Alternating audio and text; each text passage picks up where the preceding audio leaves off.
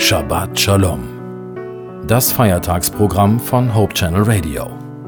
Freitagabend bis Samstagabend.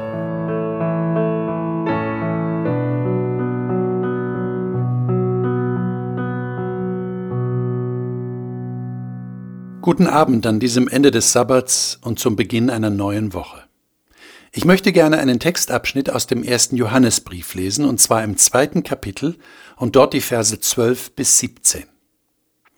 Ich schreibe euch, meine Kinder, weil eure Sünden in Jesu Namen vergeben sind. Ich schreibe an euch, Väter, weil ihr Christus erkannt habt, den, der von Anfang an ist. Ich schreibe an euch junge Männer, weil ihr in eurem Kampf mit dem Satan gesiegt habt. Ich habe an euch Kinder geschrieben, weil ihr den Vater erkannt habt. Ich habe euch Vätern geschrieben, weil ihr Christus erkannt habt, den, der von Anfang an ist. Ich habe euch jungen Männern geschrieben, weil ihr stark seid und Gottes Wort im Herzen tragt und weil ihr in eurem Kampf mit dem Satan gesiegt habt. Hört auf, diese Welt und das, was sie euch anbietet, zu lieben. Denn wer die Welt liebt, zeigt, dass die Liebe des Vaters nicht in ihm ist. Denn die Welt kennt nur das Verlangen nach körperlicher Befriedigung, die Gier nach allem, was unsere Augen sehen, und den Stolz auf unseren Besitz. Dies alles ist nicht vom Vater, sondern kommt von der Welt. Doch diese Welt vergeht mit all ihren Verlockungen. Aber wer den Willen Gottes tut, wird in Ewigkeit leben. Johannes, der diesen Brief an gläubige Menschen geschrieben hat, knüpft zunächst noch einmal an das Thema der Vergebung an, das er vorher schon erwähnt hatte. Eine wichtige Nachricht. Euch sind im Namen Jesu eure Sünden vergeben. Und dann redet Johannes drei verschiedene Menschengruppen an. Die ersten sind die Kinder, und es deutet alles darauf hin, dass er damit nicht kleine Kinder, sondern Menschen meint, die Kinder Gottes, also gläubig geworden sind.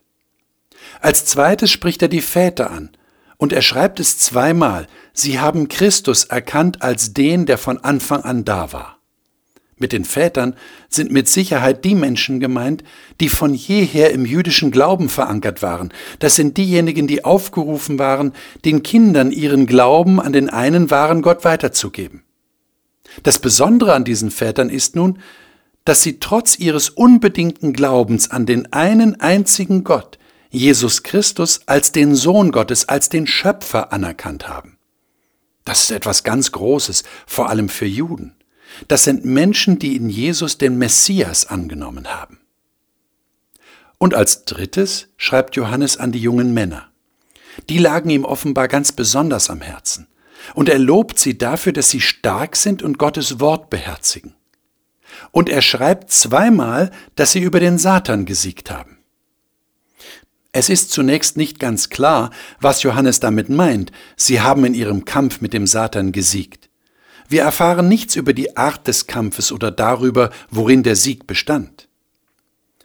Allerdings bieten die nächsten Verse einen Anhaltspunkt, was Johannes genau meint. Er setzt zwei Verhaltensmuster in einen deutlichen Gegensatz. Die Welt lieben auf der einen Seite und den Willen Gottes tun auf der anderen.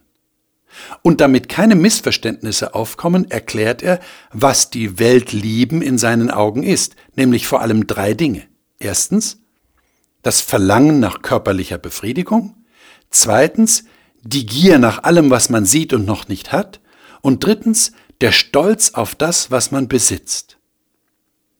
Also ich würde sagen, das ist eine ziemlich gute Beschreibung unserer Welt. Und nachdem das, was Johannes da geschrieben hat, bereits 2000 Jahre alt ist, können wir davon ausgehen, dass diese Dinge schon immer ein menschliches Problem waren. Und wir merken schon, es geht gar nicht so sehr um das Besitzen oder Haben, sondern es geht um die Einstellung dazu. Verlangen, Gier, Stolz, das sind alles Charakterzüge, die aus dem Egoismus kommen. Und Johannes weist immer wieder darauf hin, dass so etwas nicht von Gott kommt. Die Welt ist so, Gott nicht. Und Johannes macht auch deutlich, dass diese Welt nicht ewig bleiben wird, sie wird eines Tages vergehen. Und das ist ja die Botschaft der Bibel an vielen anderen Stellen auch. Diese Welt ist nicht für immer, Und Johannes ist es ein großes Anliegen, dass seine Leser das verinnerlichen und dementsprechend ihr Leben gestalten, nämlich nicht nach den Verlockungen der Welt, sondern nach dem Willen Gottes. Und ich hoffe, Sie haben jetzt deutlich gespürt, dass es bei letzterem nicht so sehr darum geht, eine Liste von Geboten positiv abzuhaken, sondern der Wille Gottes ist in erster Linie eine innere Einstellung. Schon der alttestamentliche Prophet Jeremia sprach davon, dass Gott sein Gesetz, das heißt seine Gesinnung in die Herzen von Menschen schreiben will. Darum geht es. Es geht um eine alternative Einstellung zu dieser Welt, im Gegensatz zu der, die diese Welt selber suggeriert. Und Johannes sieht ganz klar, dass Satan hinter dieser Welt und hinter Verlangen, Gier und Stolz steckt. Und deshalb lobt er das Beispiel derer, die sozusagen sich selbst besiegt haben. Wie? Indem sie Gott erlaubt haben, seine Gesinnung, seinen Charakter in ihr Herz zu schreiben. Das ist eine bewusste Entscheidung, die jeder Mensch treffen kann, wenn er nur will. Und dann beginnt ein besonderer Wachstumsprozess. Es ging in diesem Textabschnitt also um drei große Themen. Um Vergebung der Sünden, um die Einsicht, dass Jesus der verheißene Messias und Erlöser ist, und darum, dass der Wille Gottes das beste Lebensprogramm ist, das es gibt. Und damit hat Johannes auf seine eigene Weise all das umschrieben, was das Leben eines Christen ausmacht. Meine Sünde ist vergeben, Jesus ist mein Retter und Gott weiß am besten, wie ich leben kann. Ich wünsche Ihnen für diese neue Woche, liebe Zuhörer, dass Sie genau diese drei großen Themen jeden Tag ganz bewusst erfahren.